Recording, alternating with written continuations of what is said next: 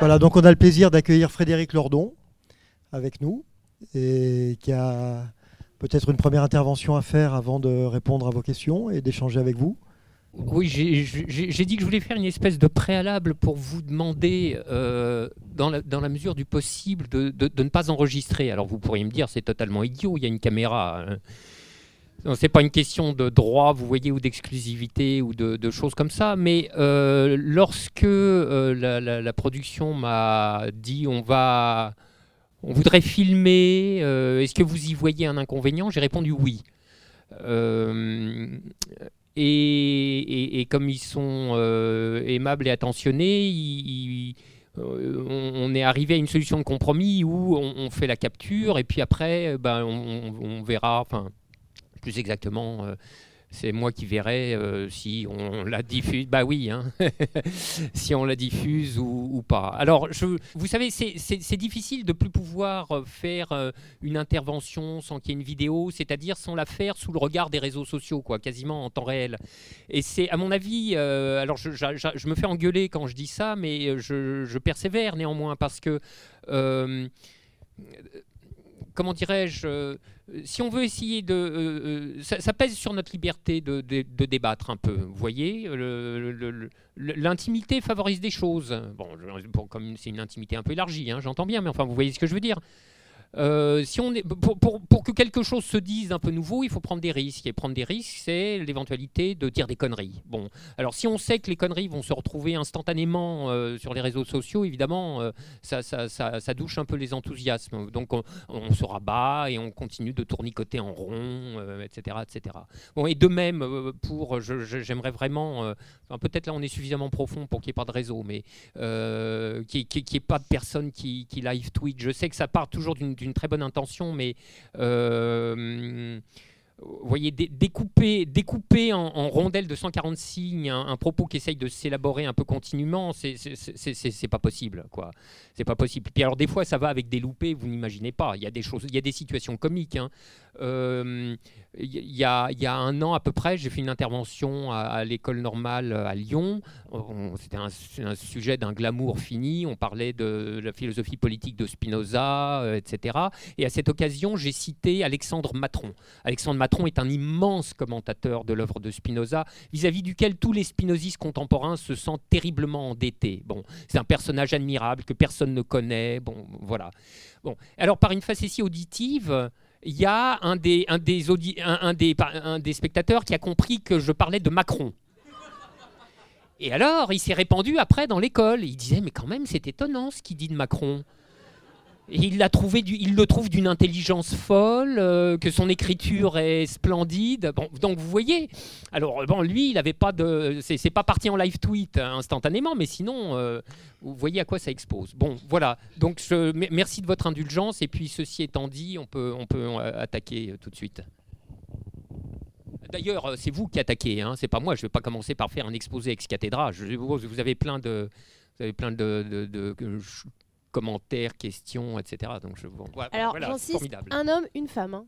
Donc euh, chacun son tour. Une femme, un homme. Alors donc euh, je vais commencer. Oui. Oui, concis. Soyez concis et allez droit au but. Sinon je vous arracherai le micro. Euh, moi, j'étais à l'Uni debout et ce que j'ai vu ce soir, dans, c'est un parti pris, hein, bien évidemment, mais c'est un concentré de tout ce qui a fait fuir bon nombre de, de gens qui étaient autour de la place parce que Bon, ça a été dit, le blablabla, euh, couper les cheveux un peu en quatre. Alors, ce qui est... Mais euh, oui, je trouve que c'est un concentré de tout ce qui a fait fuir euh, les gens dans la place. Voilà. Écoutez, je, suis, presque entièrement d'accord avec vous. Alors, il faut peut-être, alors, c'est un, deuxième préalable, mais plus court que le précédent. Ça, peut, ça pourra vous sembler paradoxal, mais en réalité, mon, si vous voulez, mon, mon, engagement affectif vis-à-vis de Nuit debout a, été assez modéré. Enfin, sans doute beaucoup, plus, beaucoup moins intense que l'a été celui de, d'autres participants, comme ceux qu'on voit dans le film, euh, sans doute. Alors, pour des raisons sur lesquelles je ne veux pas m'étendre, mais. Euh, alors, je, dis ça, euh, enfin pour vous décontracter complètement. Enfin, euh, bah, d'ailleurs, vous êtes tout à fait décontracté, là, c'est évident. Euh, donc, n'ayez pas peur de critiquer Nuit debout. De, enfin, voilà, je suis le premier à le faire. Bon. Et parce que je suis le premier à le faire, j'ai trouvé ce, film que moi que j'ai vu euh, lundi dernier. Hein, je l'ai trouvé intelligent et honnête et par là nécessairement empreint d'une forme de cruauté. Alors comprenez-moi bien, euh, c'est une, cruauté non cruelle, vous voyez, c'est c'est la cruauté d'une certaine bienveillance, c'est la cruauté de la lucidité, quoi. Parce que moi, en tout cas, c'est comme ça que j'ai compris le film, mais je gage qu'il euh, se trouvera des personnes dans la salle pour euh, être en grand désaccord avec ce que je vais dire. Hein, mais bon, voilà. ce que nous montre ce, film, c'est de quelle manière Nuit debout dans sa, recherche euh, opiniâtre de la démocratie, de l'horizontalité, etc., est allé au bout du bout de l'impuissance. Effectivement, ça, c'est très ambivalent du coup, parce que euh, dans l'enjeu de la revitalisation des pratiques démocratiques, il y avait aussi un point d'attraction, c'est indéniable, et il y avait pour d'autres un point de répulsion au bout d'un certain temps. Bon. Alors, ce qui est formidable, moi, je, dois dire que, vous voyez, la fin du film est, vraiment, euh, enfin, illustre à merveille cette, cruauté non cruelle dont je parlais. On, retrouve les mêmes quatre mois après ou trois mois après, vous voyez, et ils sont encore à se demander euh, comment on va débattre. On continue de débattre de la manière dont on va débattre. Et on les voit fatigués, ils ont des valoches sous les yeux, ils sont euh, euh et le, teint pâle, euh, etc. Et donc il y a quelque chose d'un peu euh, émouvant hein, là-dedans, mais dont peut-être il faut savoir aussi tirer la leçon, ce qui n'est pas très simple parce que dans les lundi dernier, donc il y, a eu cette projection au Méliès à Montreuil. Et il y a une femme qui a pris la parole après la projection, qui dit voilà, moi j'étais, qu'on voit dans, le, dans le film d'ailleurs, euh, bah, bah, moi j'étais, euh, j'étais dans Les Indignés, c'est en 2011, hein, Les Indignés. J'étais dans Les Indignés, bon, bah voilà, on a, oui, on a réexpérimenté les mêmes difficultés, bah oui, ça, oui. Oui, donc les effets d'apprentissage ont été euh, pas, enfin, bon, non modéré, quoi. Vous voyez. Bon, alors donc, c'est matière à débat, tout ça, forcément. Bonsoir. Est-ce qu'on sait euh, quelles sont les idées de Nuit debout qui ont été reprises dans la campagne électorale, puisque c'est dit dans un panneau noir, là, et par qui? Ah, de ce qui m'est passé dans le champ de vision, je serais assez tenté de répondre catégoriquement aucune par personne. Euh, mais euh, en réalité, si vous voulez, Nuit debout a reproduit un, phénomène euh, presque d'une nécessité implacable qui s'était déjà observé en Espagne euh, avec Kinseyem, aux États-Unis avec Occupy, à savoir que le mouvement de place fait naître une énergie politique considérable hein, parfois, considérable, mais qui elle-même est incapable de se donner un emploi, un débouché, à part peut-être la palabre intransitive, et qui se retrouve euh, flottant en suspension dans l'air une fois que l'événement est achevé, car nécessairement il vient à son terme, et même assez rapidement. Et cette énergie qui flotte finit par être captée par une proposition politique qui émane de l'univers politique le plus standard, le plus classiquement institutionnalisé, etc., qui euh, rafle la mise d'une certaine manière. Donc Podemos, qui n'avait aucun rapport avec Kinseyem, a raflé la mise de Kinseyem. Bernie Sanders, euh, qui était étranger à Occupy Wall Street, a raflé la mise d'Occupy Wall Street.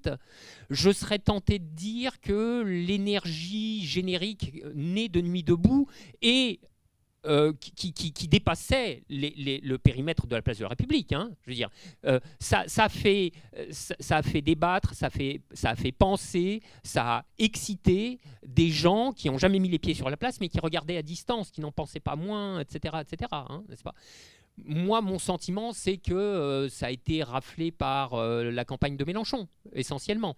Et dans les trois cas, la mise est récupérée par quelqu'un dont les, euh, les, options politiques sont presque orthogonales à celles qui, à celles qui s'étaient exprimées lors de l'événement à proprement parler. Donc là, il y, a une espèce de, de, fatalité qui dit la puissance des institutions de l'offre politique. et là aussi, il y a de quoi réfléchir. J'avais deux questions, c'est-à-dire une, qui est une, question-réponse, parce que comme je suis aussi le producteur du, film, du coup, la présence d'un carton, euh, je peux expliquer en tout cas ce qu'a voulu dire euh, Mariana avec ça, c'est-à-dire que euh, vous avez probablement raison sur l'analyse que vous faites, mais en même temps, je me dis, est-ce que, euh, si on pousse les choses, enfin, je veux dire, la, question du, revenu de base, du salaire à vie, euh, euh, d'une nouvelle constitution, du tirage au sort, enfin, c'est quand même des choses qui ont été reprises plus ou moins hein, de manière parcellaire, et y compris de manière maquillée, parce que d'une certaine manière, on, pourrait se dire que la campagne de Macron qui dit qu'il fait arriver tout un tas de députés qui arriveraient de nulle part, qui seraient, j'ai l'impression qu'ils peut-être il a déformé euh, très largement ces questions-là pour les prendre un masque, un faux nez et, l'utiliser à, dessein, enfin entendre ce qui s'est dit pour le transformer d'une toute autre manière. Je, suis sceptique quant à Macron, mais euh, euh, je, pense que le, le, dans son cas, des hypothèses plus rustiques comme celle de l'opportunisme le plus crasse, euh, l'antisystème le, plus parodique, etc., suffisent largement à tout expliquer. Quoi, hein, nuit debout ou pas. Bon, mais ceci étant, euh, il, est clair que Nuit debout, s'il fallait qualifier l'effet produit par Nuit debout, je dirais la chose suivante. C'était un effet atmosphérique. Vous voyez, ça contribue à changer l'atmosphère. Et alors, en effet, plus substantiellement, ça met malgré tout, ça, a été une force d'impulsion d'un certain nombre de thèmes qui diffusent dans la société. Ce que vous avez dit, oui, c'est vrai. Bonjour. Euh, alors, ce que je voulais dire, c'est que en fait, euh, moi, je viens d'un milieu euh, modeste à la base. J'ai fait des études longues en, travaillant un bac plus 8 exactement, en, en, travaillant à côté de mes études pour les financer. J'étais à nuit debout 3-4 fois par semaine à peu près. Et et en fait, j'ai 15-20 euh, années de militantisme derrière moi. Il y avait des conseils qu'on donnait, ils n'étaient pas écoutés, ils n'étaient pas suivis. Euh, moi, j'ai essayé de sortir de la place avec, euh, avec quelqu'un d'autre parce qu'il fallait sortir de la place rapidement, comme en 68, en collant des affiches partout, etc., pour mobiliser, créer l'effet de mobilisation. Je pense que le problème de Nuit c'est que c'était tous les jours une assemblée sur la place. Une ou deux fois par semaine, ça aurait été suffisant, et le reste, des actions coller des affiches, mobiliser partout. Et euh, par rapport à mai 68, il y a eu 10 millions de grévistes. Les gens étaient euh, des, citoyens actifs. Actuellement, on a beaucoup de consommateurs. Moi, je l'ai vu en tractant pour une manif euh, Stop Privilège, Stop Corruption le 30 avril, on s'est retrouvé à 15 personnes. Le 10 février, on était 10 personnes. J'ai bossé comme une dingue euh, en me mettant à genoux pour que les gens se lèvent, se mettent debout. J'ai sacrifié des, pans de ma vie pour ça, pour qu'ils se mettent debout. Pour et on a, eu, on a été 2500 personnes le 19 février. J'ai réussi à faire euh, gonfler à 40 villes mobilisées. Ça a rechuté euh, après. Mais je déplore que les Français sont des consommateurs, des spectateurs, et ne sont plus assez des citoyens actifs. Et c'est malheureux, quoi. C'est désespérant, vraiment, c'est désespérant. Donc en fait, je pense qu'il faudrait, alors, il aurait fallu, ou il faudrait pour les prochaines mobilisations, euh, déjà créer une fédération des luttes et, euh, créer un petit, un petit mode d'emploi euh, très court. De, de, 20 à 50 pages, pas plus, mode d'emploi pour, pour propulser, faire réussir davantage les, mobilisations et, et, pas se retrouver dans des impasses comme, comme ça s'est produit et que ça se, ça se produit encore parce qu'en fait, les gens acceptent de vivre de plus en plus à genoux finalement et ils acceptent euh, que, des, gens se sacrifient euh, pour des causes. Euh, voilà, moi je tiens une, page Stop Corruption sur Facebook. Je, trouve ça désespérant que même pas les gens ne, fassent même pas le clic, tout simple, hein, de partager. Là, il y a eu 117 sénateurs qui ont détourné 8 millions d'euros encore, mais les gens ne réagissent plus en fait. C'est très inquiétant. Il y a des pages Facebook qui s'appellent Réveillez-vous. Enfin, il y, a des, gens qui, se, qui passent un temps fou pour que les gens se réveillent et se bougent. Et en fait, les gens ne se bougent plus. Je ne sais pas quoi vous dire parce que euh, oh, je, peux très bien comprendre le, le, le, sentiment euh, de, de, désespérance que vous exprimez.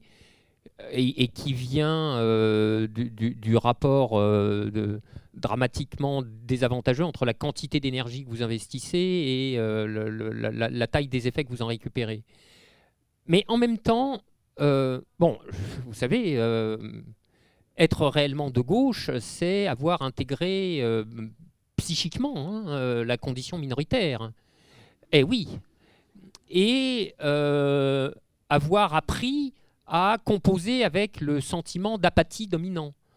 Euh, donc, si on, a bien ça en tête euh, et qu'on regarde les choses de manière un peu plus distanciée, on peut aussi, non contradictoirement hein, pourtant, porter le diagnostic exactement inverse du vôtre.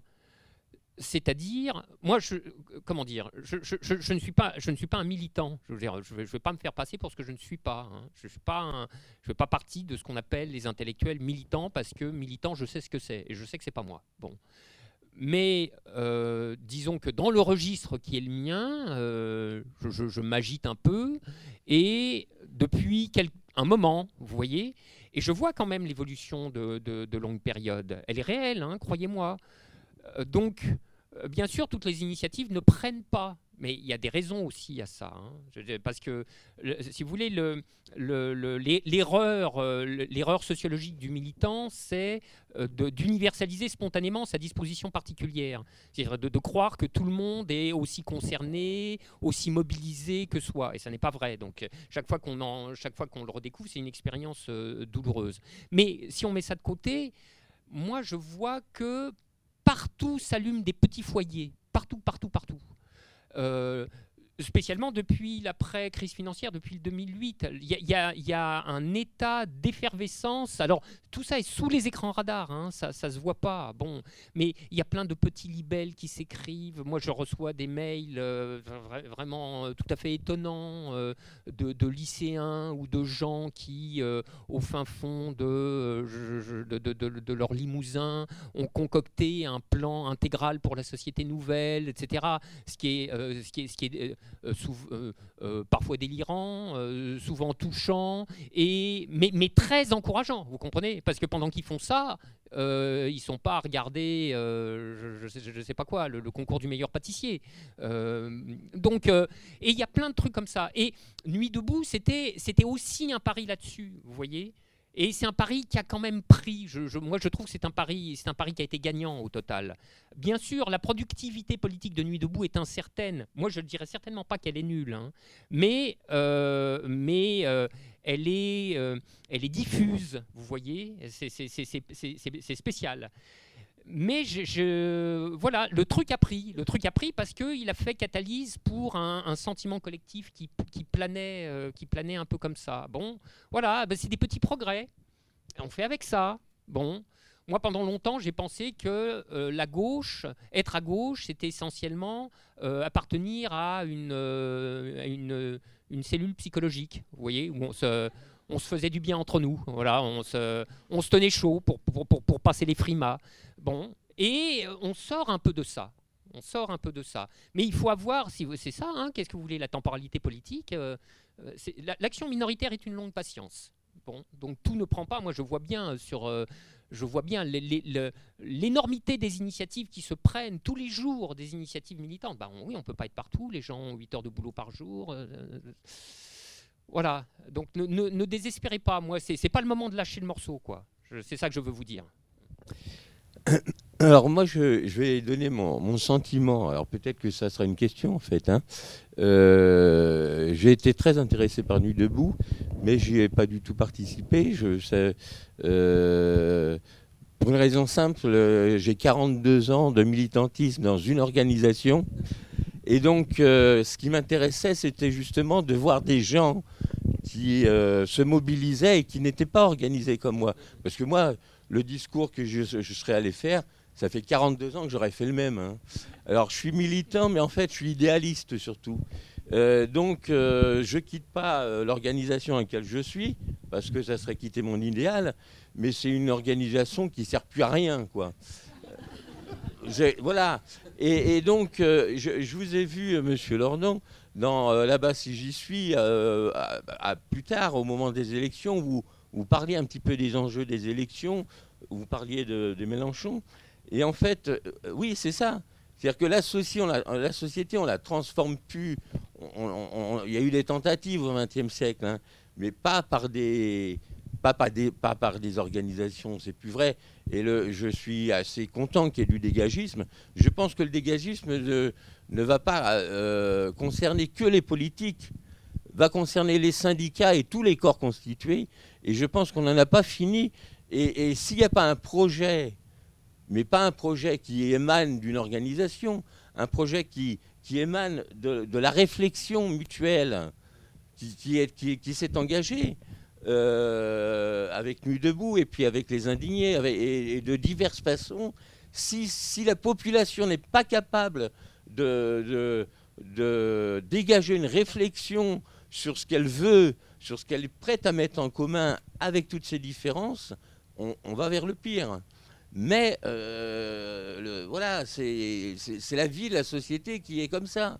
Euh, euh, donc moi, je ne me suis pas senti concerné parce que trop politisé, et j'attends véritablement des gens qui le sont moins, qui sont différents, qui ont plein d'expériences différentes, bah, qui, qui fassent ressortir ce qu'ils peuvent avoir en commun et ce qu'ils ont aussi en, différence, et que ça fasse projet de société.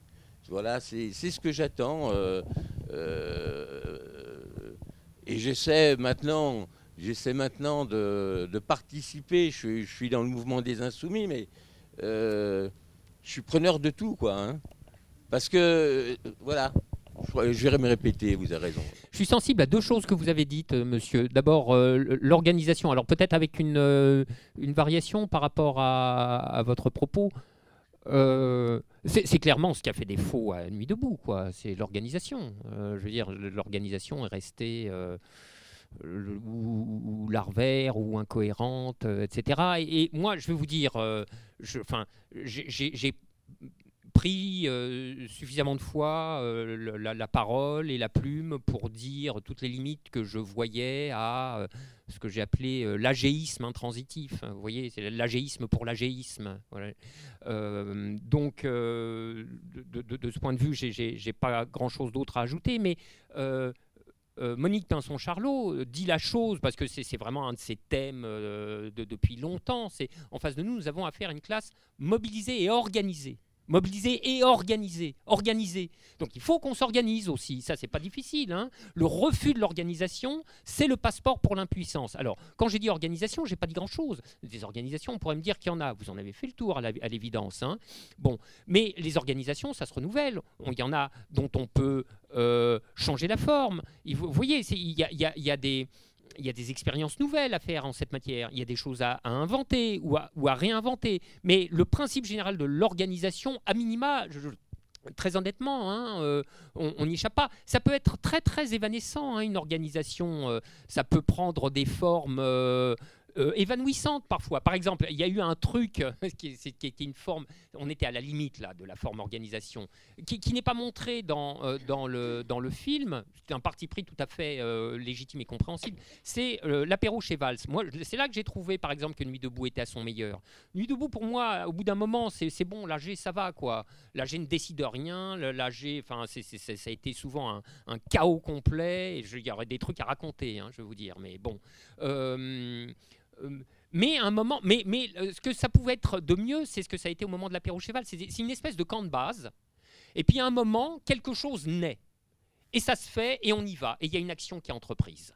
Euh, je veux dire, l'apéro cheval, s'il n'a pas été soumis à l'AG, hein, parce qu'on serait encore en train de décider par quel itinéraire on y va, vous voyez.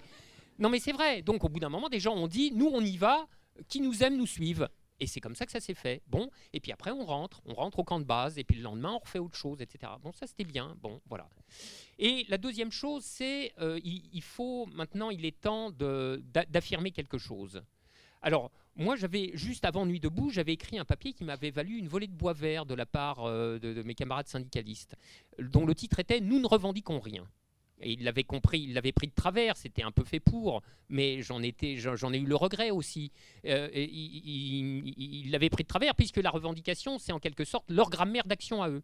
Mais le nous ne revendiquons rien, ça vous dira la chose suivante, c'est-à-dire jusqu'à présent, euh, revendiquer, c'est accepter de se situer dans un certain cadre où la revendication est formulable. Et nous précisément, ce cadre, on n'en veut plus. Donc ce qu'on veut, c'est refaire le cadre. Mais refaire le cadre, c'est pas du tout quelque, c'est pas une action, c'est la politique au plein sens du terme, au sens le plus haut du terme. C'est pas de la politique revendicative.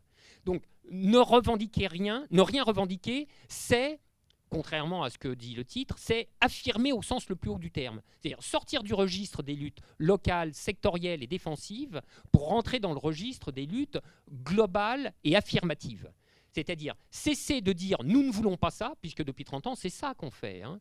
On n'arrête pas de parer les uns après les autres les projets de loi les plus, euh, les plus néfastes qui, qui, se succèdent en convoi. Vous voyez et le dernier en date, c'était on ne veut pas de la loi El Khomri. Puis maintenant, on ne veut pas des ordonnances. Donc arrêtez de dire ce qu'on ne veut pas et affirmer positivement ce qu'on veut.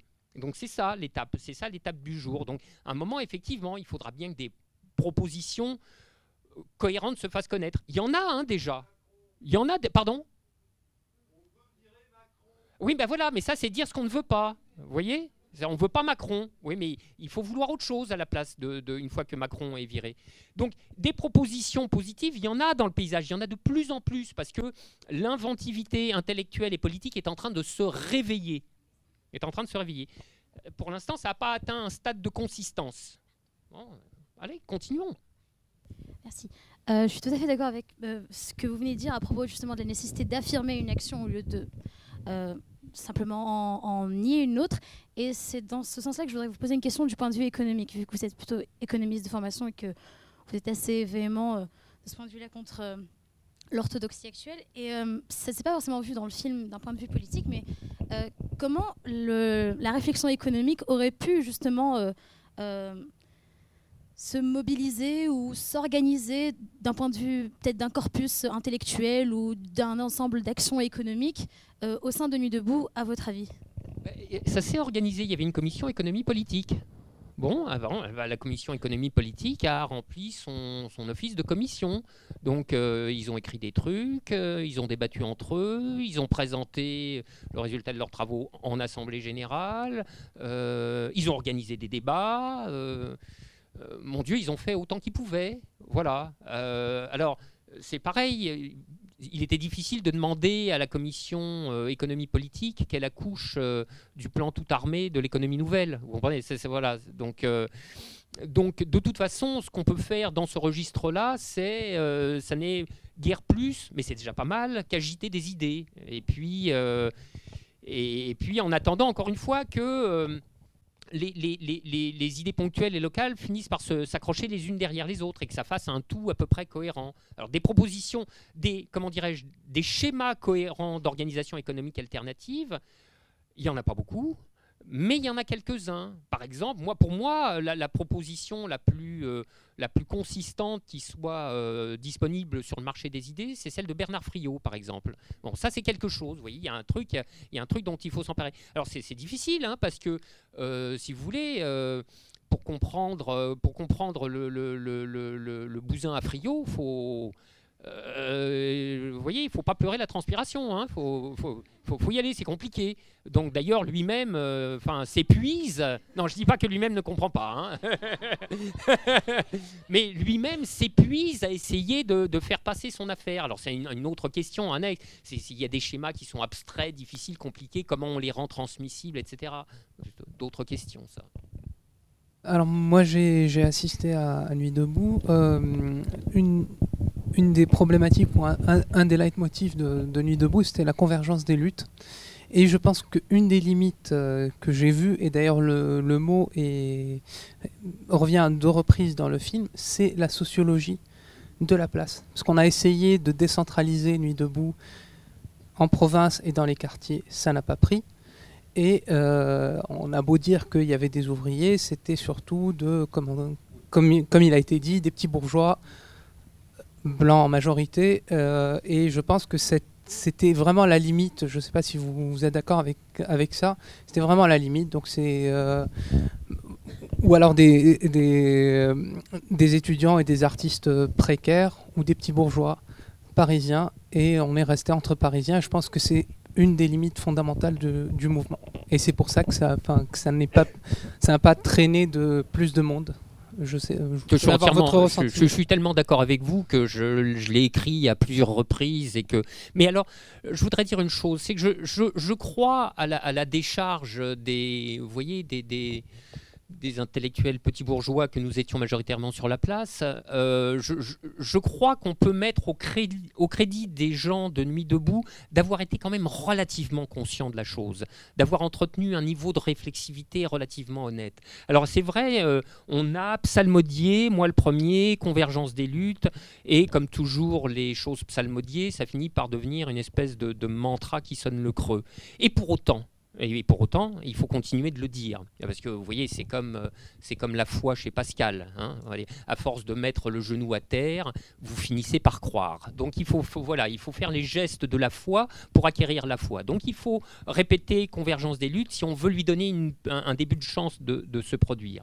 Il y, a, il, y a il y a une séquence du film que je trouve particulièrement émouvante, c'est vers la fin, hein, où on voit... Euh, euh, ce, gars euh, dont, moi, je me souviens et qui a, qui, a mis beaucoup de lui et beaucoup d'énergie pour euh, nouer le contact avec les ouvriers, avec le monde ouvrier, avec les cheminots à Saint-Lazare, etc. Et qui vient et qui dit, mais oui, il faut les faire venir, il faut les faire parler et les faire parler je veux dire, je vais dire les choses un peu avec rudesse. Moi, enfin, dès, le début, je, savais qu'on ne ferait pas venir des cégétistes pour se mettre le cul par terre et faire les marionnettes. Vous comprenez? C'était clair. Parce que les gens, c'est une donnée élémentaire de la sociologie, les gens ont leur manière. Ils ont leur manière de militer, ils ont leur manière de parler, ils ont leur manière de s'organiser et qu'on ne peut pas ne pas être respectueux de ça, ne serait-ce que par souci d'efficacité. Hein. Voilà. Donc, et ils se heurtent. Voilà, là, se heurtent à un mur, quoi. Et c'est c'est pathétique, mais au sens littéral du terme, ça, ça fait un peu de mal hein, de, de, voir ça. Donc il y a eu quand même, voilà, même s'ils ont été contrecarrés, il y a eu ces efforts-là. Et puis il y a eu d'autres efforts qui ont été euh, euh, encore moins esquissés, qui ont été encore plus velléitaires, etc. C'est avec les quartiers. Bon, ça c'est encore moins fait. Bon, très bien, ça c'est pas fait. Bon, j'en reviens à ce que je disais, à, ce que je vous disais, Madame, au, tout début. La politique minoritaire est une longue patience.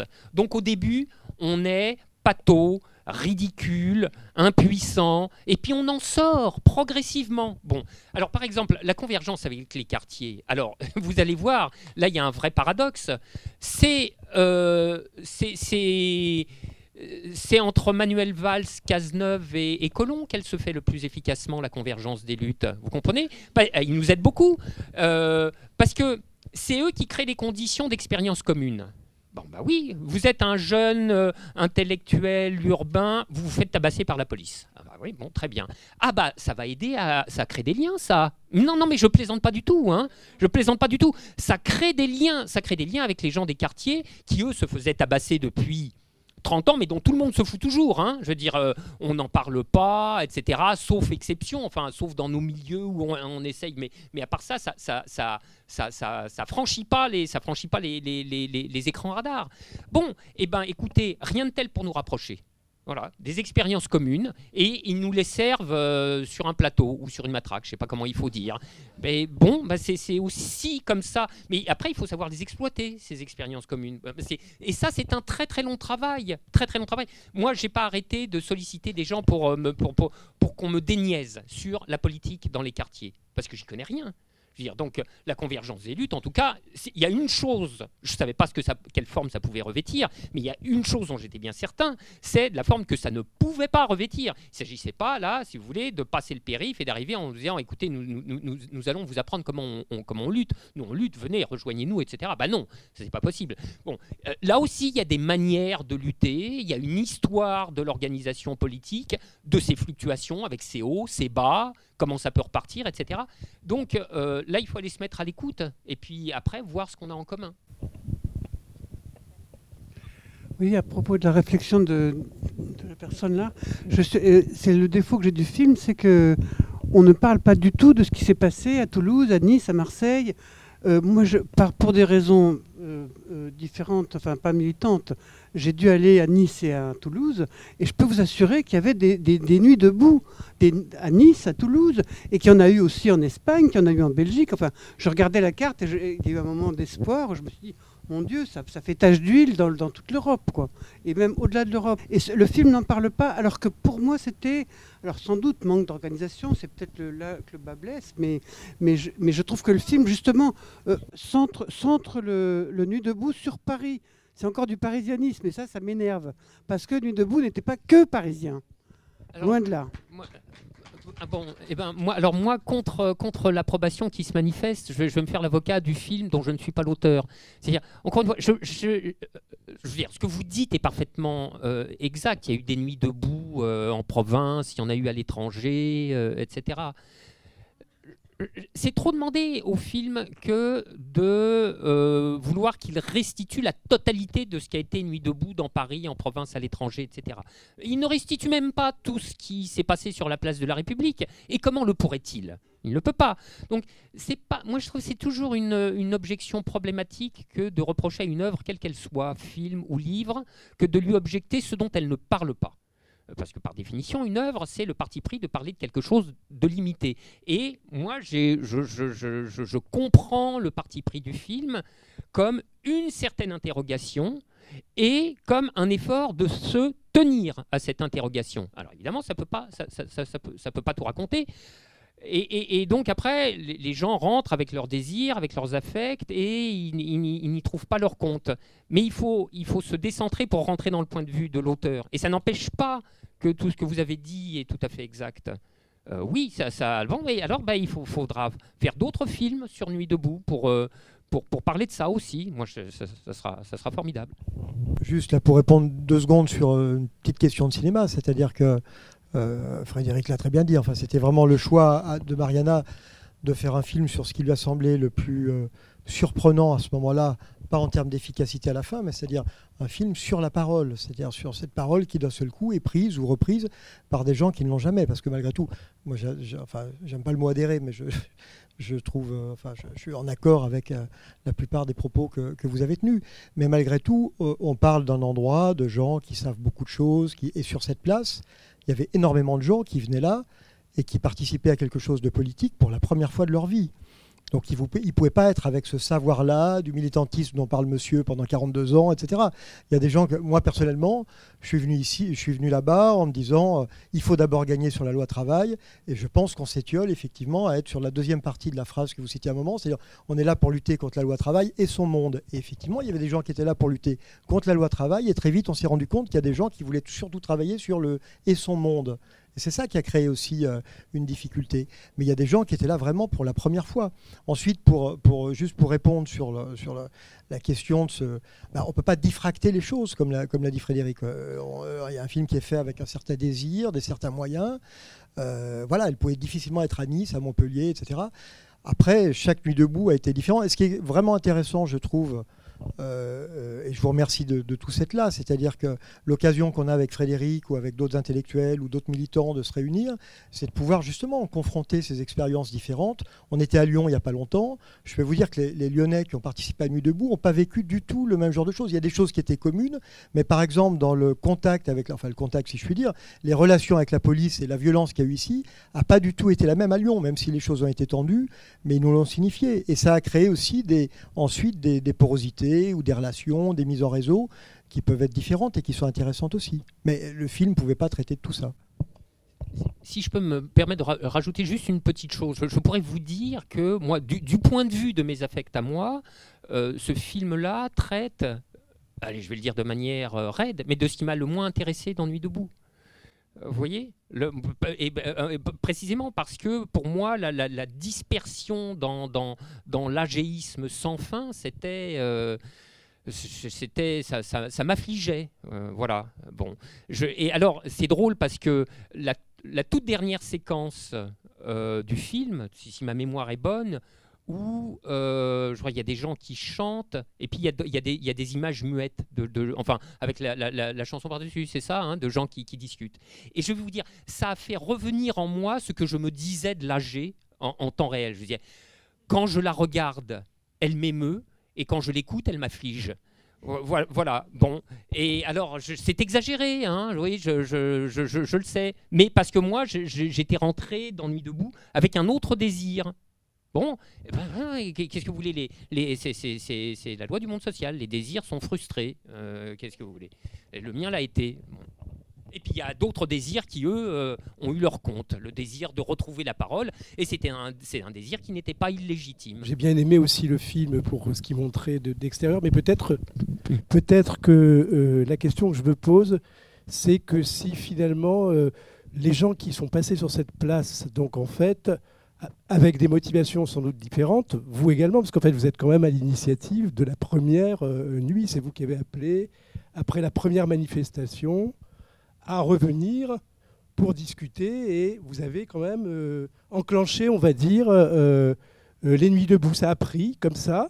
En même temps, est-ce qu'il faut être complètement naïf? C'est-à-dire que tous les gens qui passaient ont vraisemblablement un passé politique, qu'on était dans une atmosphère et dans un contexte politique particulier, qu'il y avait effectivement des allers-retours entre les militants qui étaient donc à la manifestation l'après-midi, qui se retrouvaient le soir en assemblée générale et qui, euh, euh, comment dire, participaient de différentes manières et participaient à d'autres assemblées vraisemblablement, qu'on a vu d'ailleurs défiler en gros euh, toute la gauche politique pour se montrer, pour venir voir ce qu'il y avait. Un jour c'était Besancenot, un autre jour c'était un tel, et on a on avait quand même du mal à croire que tous les, gens qui participaient à ces actions, même si on suit un certain nombre de personnages qui, effectivement, il y a toute une génération qui se révèle à la politique, qu'on voit, euh, étaient complètement naïfs. Donc je pense qu'on euh, ne voit qu'une partie de, des choses, et peut-être qu'il euh, s'est effectivement passé quelque chose, et qu'on ne peut pas ne pas faire la relation avec ce qui s'est passé avec la France insoumise, hein, d'une part, les groupes d'appui. On a vu, moi par exemple, au Lila, il y a, un, petit groupe Nuit debout. Et euh, le suppléant de, la députée qui a été élue, euh, il était présenté sur les affiches comme euh, un, participant et un représentant de la Nuit debout. Donc voilà, donc c'est pour montrer que les choses sont quand même un peu plus complexes et un peu plus épaisses qu'il n'y paraît dans le film, même si le film a cette qualité de restituer effectivement quelque chose d'humain, en particulier la manière dont elle filme les visages, les expressions, etc., qui donne effectivement une sorte de sincérité. Effectivement, mais je ne pense pas qu'on on était tous ceux qui passaient la place de la République, souvent affligés effectivement par... Euh, euh, par certains débats qui s'y menaient. Et on voyait aussi défiler tous les poncifs qu'on a depuis 68, c'est-à-dire euh, certains représentants du CRAN, d'autres représentants du féminisme, les, comment dire, les représentants, les spécialistes de l'éducation, etc., etc. Donc ça, effectivement, ça se voyait sur Nuit debout, on ne le voit pas beaucoup dans le film, mais bon, ça montre que bon, c'était pas complètement, euh, comment dire, externalisé comme ça. Bon, c'est des réflexions que je voulais faire comme ça pour essayer d'enrichir un peu le débat. Je, vous donne mon souvenir le plus marquant. C'était vraiment au moment où peut-être où il y avait vraiment le plus de monde hein, sur la place. Et c'était un samedi après-midi, et vous vous en souvenez peut-être, Varoufakis passe, euh, euh, par Nuit debout. Bon, alors il a droit royalement à ses deux minutes comme tout le monde, mais comme il parle grec, euh, on lui en donne trois. Non, anglais, on lui en donne trois, et puis on lui en donne trois de plus pour être euh, traduit. Bon, c'était quand même euh, bon. Voilà, la moindre des choses. Alors, c'est bon. Et Varoufakis s'en va. Bon, il a fait son tour de rockstar, tout. Il part après, etc. Le gars qui passe juste derrière monte sur la palette et propose la création d'un club backgammon vous voyez, voilà, c'est pour moi. Et alors, c'était. Euh, tout se mélangeait, vous voyez là-dedans, tous les sentiments se mélangeaient. C'était hilarant, c'était affligeant, et c'était magnifique en même temps. Il y avait quelque chose de vraiment chouette, vous voyez, et c'était et, déplorable. Enfin bon, il y avait tout. C'était vraiment un sacré truc. Euh, moi, j'appartenais à la commission Europe à Nuit debout et on s'est posé une question jusqu'à la fin à laquelle on n'a pas trouvé de pardon, on n'a pas trouvé de, solution. C'est euh, le moyen de partager l'information qu'on avait collectée. Moi, j'ai appris énormément de choses euh, grâce à Nuit debout et à cette participation. Et tous ont demandé comment faire pour mettre tout le monde au courant parce que ça passe pas par la presse.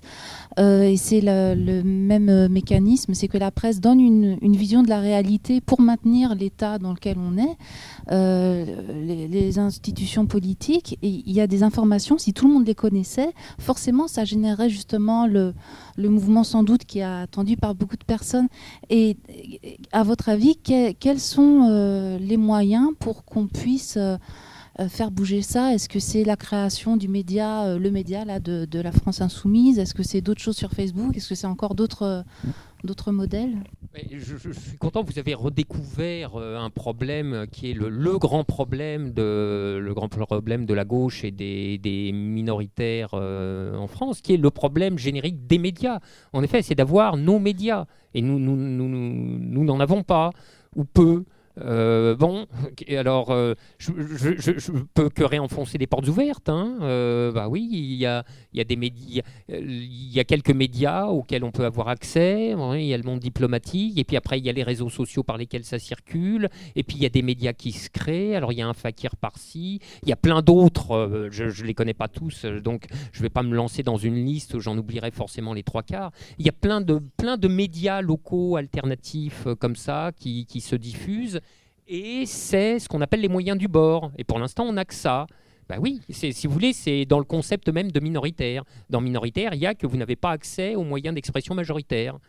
C'est analytique, vous voyez. Donc, euh, euh, et, il faut qu'on fasse avec ça malgré tout. Donc euh, voilà, que, que, vous dire d'autre? On est tous confrontés au même problème. On est tous confrontés au même problème. Donc euh, là où pourtant les choses commencent à aller un peu mieux, c'est que les médias dominants sont tellement infâmes qu'ils sont en train de crever. Bon, et ça, mais pas une larme, vous voyez. Donc, euh, attendons avec confiance. Hein, euh, mettra la clé sous la porte, l'Obs, tout ça, allez, hop.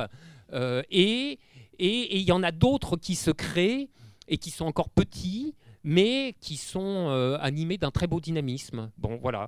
Alors, euh, pour le coup, euh, c'est le camarade Ruffin qui a l'habitude de dire les médias alternatifs ne sont pas une alternative, et, il n'a pas tort. C'est-à-dire que bon, on fait avec ce qu'on a hein, au, moment considéré, mais on ne peut pas non plus se satisfaire, vous voyez, d'une espèce de poussière de fanzine politique comme ça, hein, sur du papier de qualité incertaine avec de l'encre qui tache les doigts. Bon, mais, mais euh, pour l'instant, on en est là. Et, peut-être que, ça va aller mieux demain.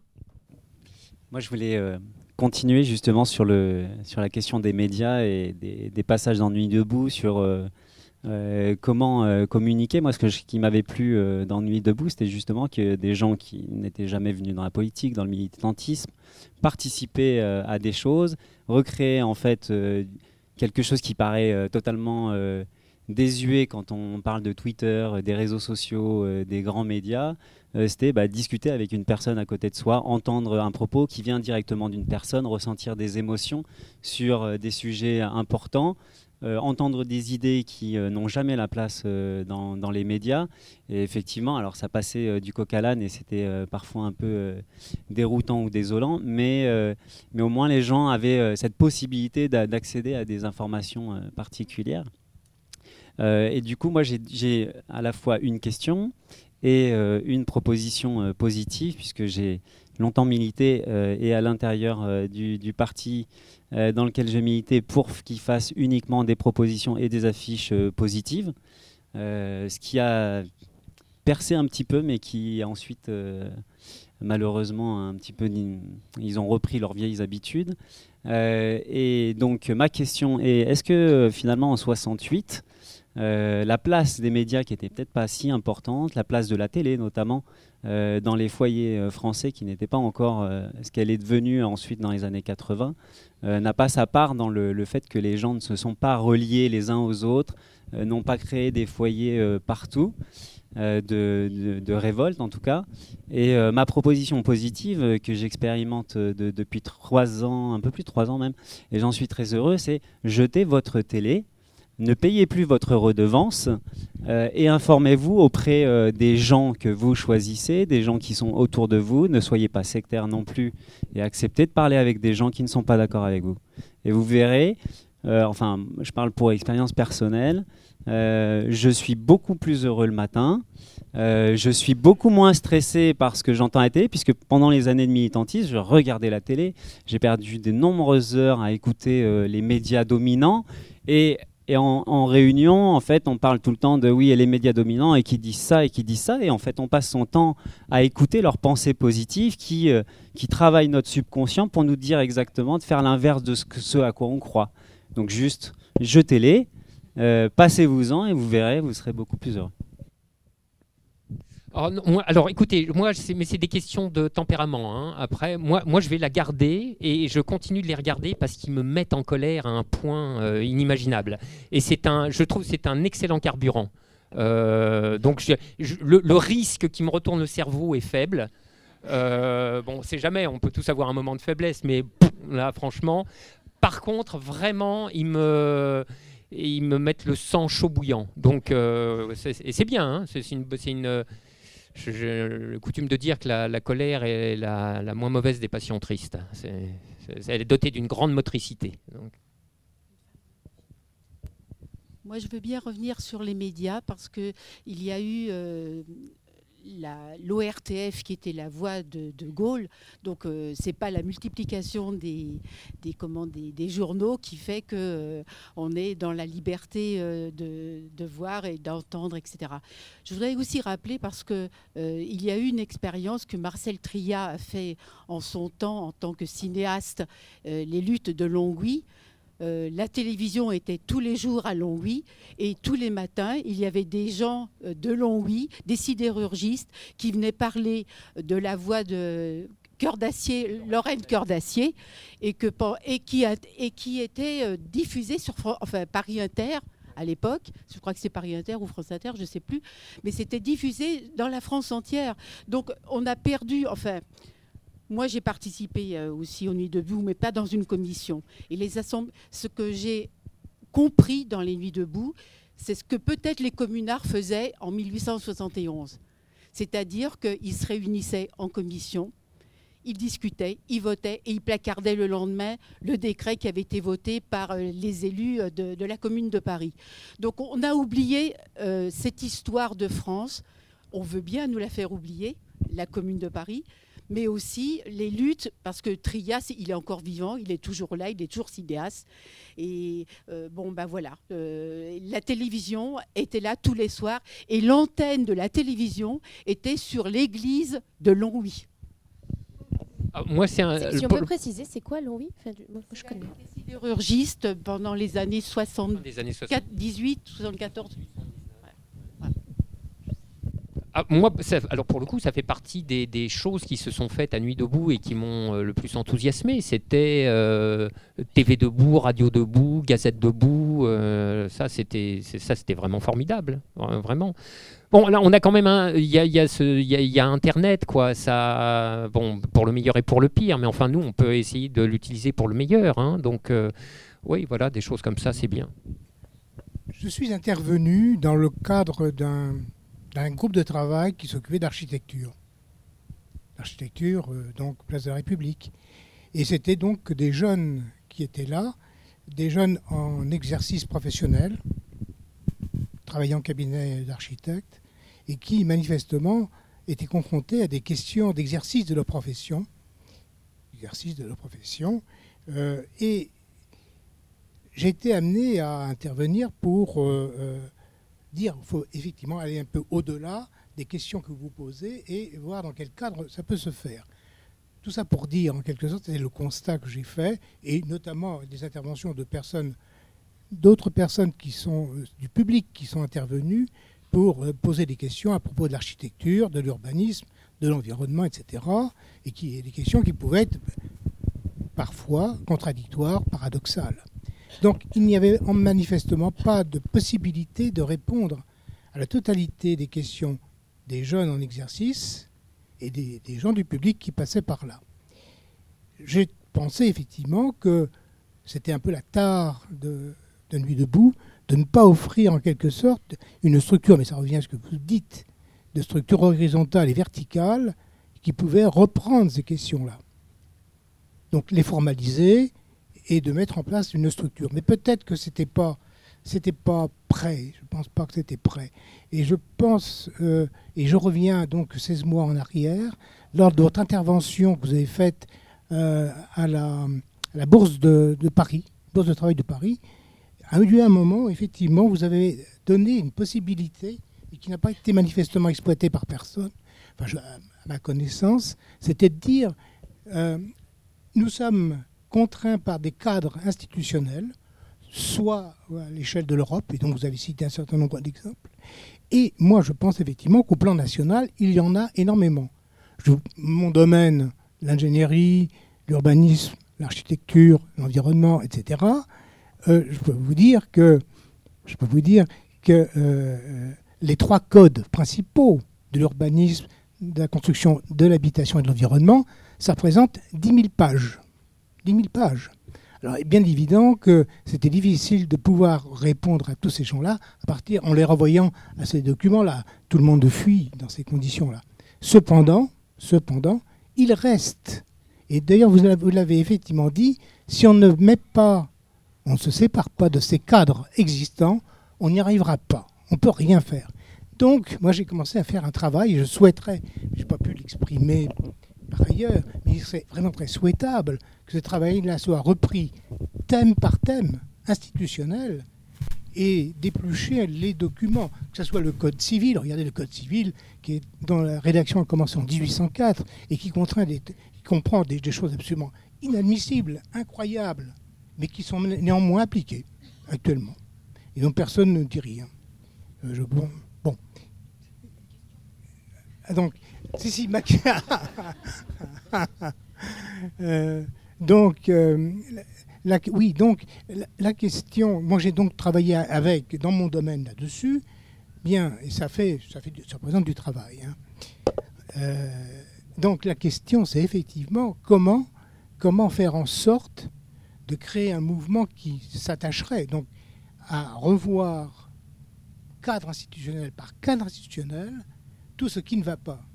C'est indispensable, et je reviens à ce que disait Monique euh, Pinson tout à l'heure, c'est bien ça, il faut effectivement les marquer au talon, sinon on n'y arrivera pas.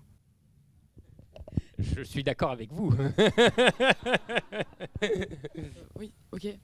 Euh, donc à un moment dans le film, un homme parle de la violence de certains militants vus comme légitime défense.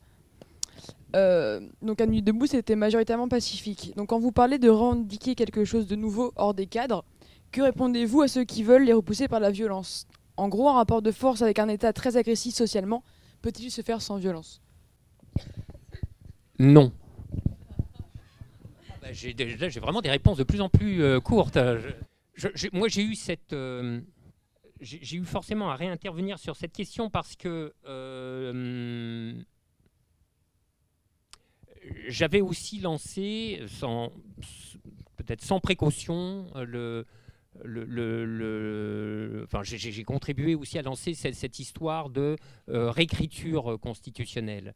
Mais alors évidemment, c'est un sujet qui, était lourd de malentendus ou de sous-entendus et de, euh, et de choses que j'ai pas pu exprimer complètement dans les euh, deux ou trois minutes que, j'avais comme les copains. Mais si vous voulez, sauf à se raconter des histoires en couleur, on ne se lance pas euh, comme ça dans des exercices de réécriture constitutionnelle, sauf si c'est pour rire. En tout cas, si c'est pour produire une euh, transformation significative du cadre constitutionnel, et moi je peux donner euh, ma définition de ce que c'est qu'une transformation significative du cadre constitutionnel. Dans mon point de vue, c'est une réécriture qui abolit le euh, droit de propriété privée sur les moyens de production et qui institue la, la, propriété, qui institue leur propriété sociale, la, propriété sociale des utilisateurs des moyens de production. Mais, mais enfin, il ne faut pas se raconter des salades. Euh, un truc pareil, c'est le synonyme de la sortie du capitalisme. Et pour sortir du capitalisme, il faut une révolution. Et, et la révolution, ça ne se fait pas sur des, chemins semés de pétales de rose. C'est pas comme ça. Parce que euh, il faudra passer sur le corps de la bourgeoisie propriétaire pour obtenir une chose de cet ordre. Vous comprenez? Ce qui signifie que dans le mot de révolution, il faut en accepter tous les corrélats. Alors là, je vais, je vais le dire de, manière, euh, euh, je ne sais pas si c'est emphatique ou dramatique, mais le corrélat de la révolution, c'est la guerre civile. Voilà.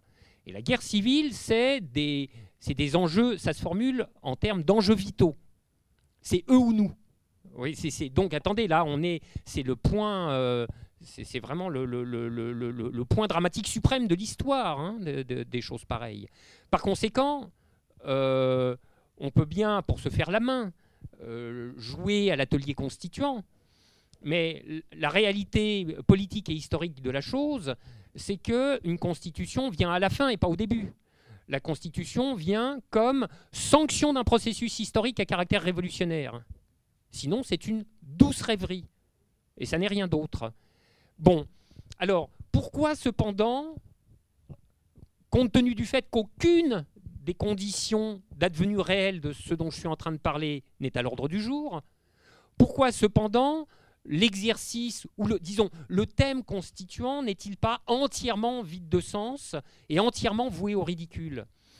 Parce que moi je crois que euh, il faut acclimater les idées de longue date, c'est-à-dire ne pas hésiter à les mettre en circulation, quand bien même cette mise en circulation se fait à un moment où elles sont vouées au ridicule. C'est ridicule de faire des ateliers constituants et peut-être c'est indispensable parce que c'est ridicule, pour que ça cesse d'être ridicule plus tard, dans longtemps, etc. En tout état de cause, ce qui est certain, c'est que euh, l'exercice, lui, ne peut pas être séparé de euh, ces corrélats véritables. Euh, sinon, effectivement, là, on, c'est qu'on a passé le 38e parallèle. Vous voyez, on plane dans, on plane dans les espaces. Du coup, justement, euh, vous parliez, vous parliez justement de la nécessité d'une révolution et ma question m'amène à penser justement est-ce qu'il faut une euh, massification euh, de comment dire de, de, du mouvement altermondialiste? Parce qu'il y a un vrai souci qui se pose même au sein du champ militant qui est justement la question de l'homogamie sociale.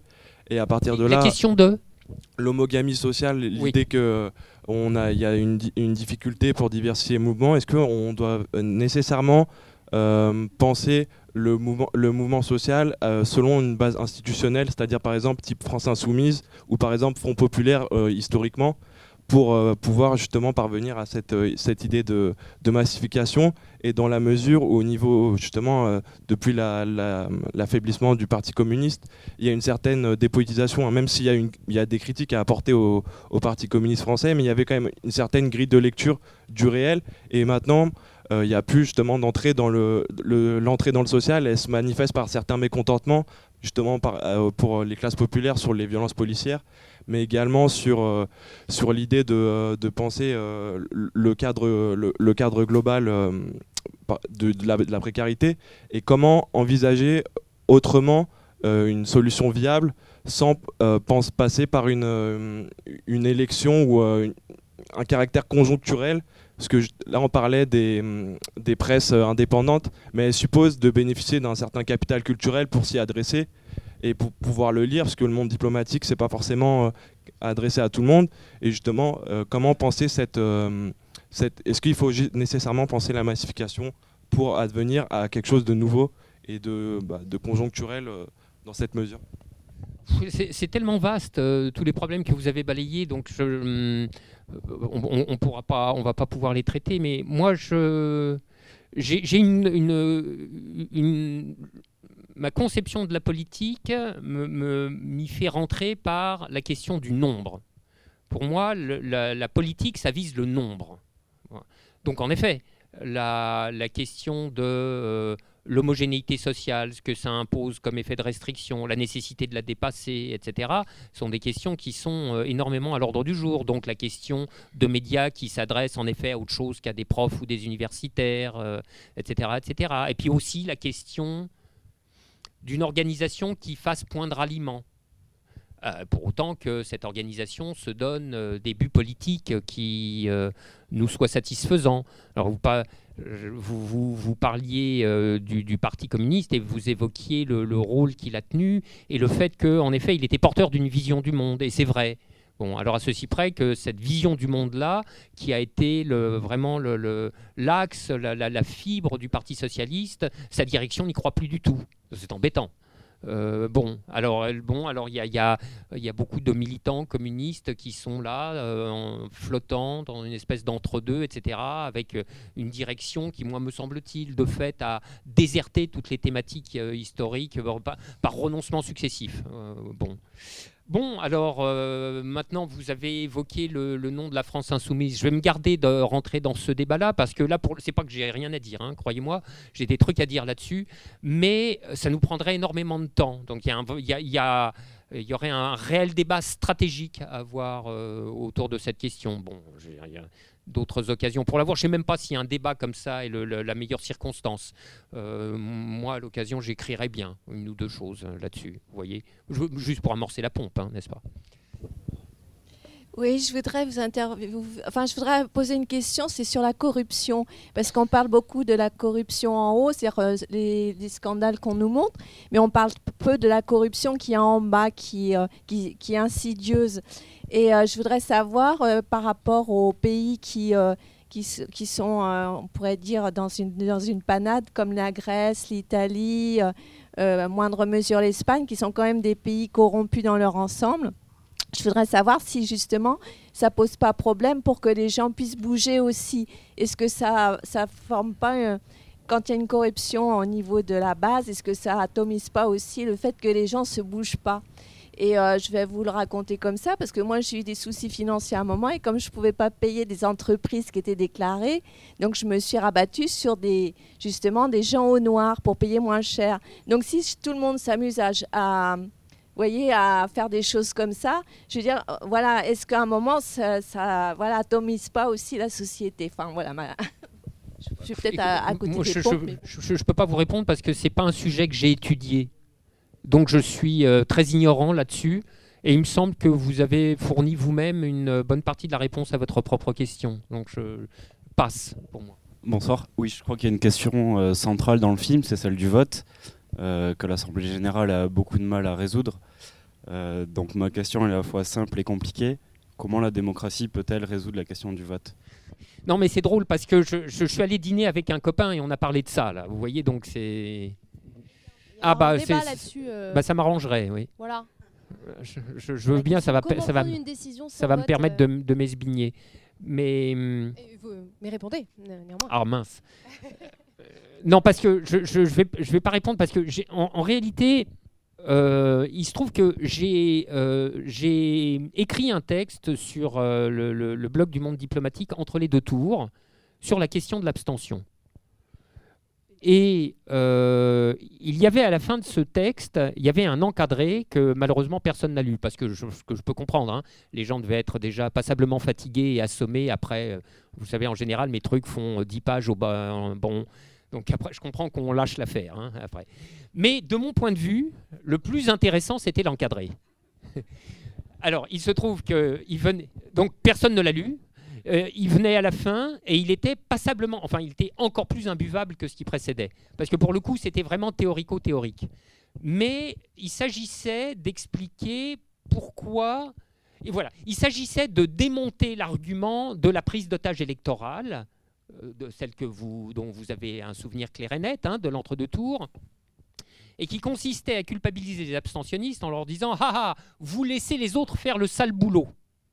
Enfin, ceux d'entre vous qui se sont abstenus n'ont pas manqué d'être tympanisés par cet argument qu'on entendait en boucle. Je veux dire, bon, voilà. Et il s'agissait de démonter ce truc.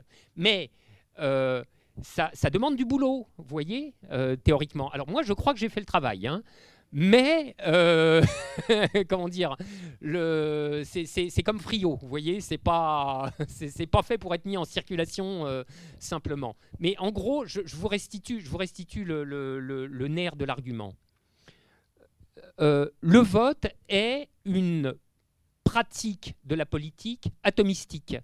C'est une pratique qui pulvérise le corps électoral en individus votants et qui les isole dans le bien nommé isoloir. Et oui, l'isoloir isole. Donc, vous êtes, c'est chacun, chacun dans son coin vote, sans la moindre possibilité de quelque coordination avec les autres, bien sûr, puisqu'on est isolé dans l'isoloir. Or, cette pratique-là de la politique oh, euh, télescope ce qui est, à mon avis, l'essence même de la politique et qui est l'action collective. Vous comprenez? Donc, on, culpabilisait les gens avec un argument de coordination, tout en les plongeant dans une situation où ils étaient privés de tous les moyens de la coordination. Et c'était alors ce que les psychologues de Palo Alto ont appelé un, un double bind, c'est-à-dire un truc à rendre fou. Bon, alors, je ne suis pas sûr que l'argument tel que je, viens de l'énoncer euh, vous parle profondément euh, à tous et ne reste pas quelque peu obscur, mais euh, je ne veux pas non plus vous dire d'aller le lire sur le site, ça serait vraiment crapoteux, mais bah, bon voilà, il faudra y revenir et peut-être, donc je pense qu'en gros, pour me résumer, je pense qu'il y a quelque chose de profondément problématique dans l'idée du vote, comme forme d'expression de la politique. Parce que le vote isole, alors que la politique, ça se fait collectivement. Voilà, en gros, c'est ça. Ah, mais attendez, je, suis, ravi. juste pour apporter quelques réponses aux questions qu'il y a eu dans la salle, en fait. Donc, euh, sur, la, sur la personne qui posait la question, qui était dans la commission Europe, c'est ça? Euh, il y a eu des commissions qui, ont, qui sont passées du stade oral au stade écrit pour diffuser leurs idées. Donc en fait, euh, il y a la commission travail social, par exemple, qui a euh, fait éditer un ouvrage collectif donc euh, voilà, c'est une idée euh, qui, peut, qui, peut, être euh, voilà. Économie politique aussi, vous faisait des Économie politique aussi, d'accord. Donc en fait, voilà, il aurait fallu que toutes les commissions se mettent à passer au stade écrit et, trouvent un éditeur tout simplement pour, pour une diffusion massive de leur, des idées. Sinon, alors, il y a eu, euh, alors, que ce soit dans Nuit debout ou dans Stop Corruption, on demandait aux gens de venir sans étiquette. Donc, en fait, pas d'étiquette syndicale, pas d'étiquette politique. Parce que c'était important pour que euh, les causes, euh, les combats ne soient pas effacés par, et catalogués, entre guillemets. Euh, donc voilà. Sinon, sur la corruption, bah, la corruption, c'est simple en fait. Hein. Il suffit de payer des gens euh, pour frapper euh, sur d'autres ou des gens qui vont refuser de donner la parole. voilà, tout simplement, c'est là que commence la corruption. le autre danger, c'est le conformisme. Euh, le conformisme, c'est un sacré problème en plus de, l'attitude de consommation et de l'injonction à être un mouton en fait. Il faut être un désobéissant et un, pour le coup un insoumis quoi. Sans, référence à, Mélenchon, mais il faut être dans la soumission totale en fait. Euh, le, refus des règles injustes. Donc, euh, voilà. Autrement, voilà. Donc en fait, il y avait des cégétistes, hein, mais ils l'affichaient pas, tout simplement. Et puis voilà. Moi, si je peux rajouter juste quelque chose, euh, comment prendre une décision sans vote C'est un débat avec Philippe Urfalino le 27 octobre.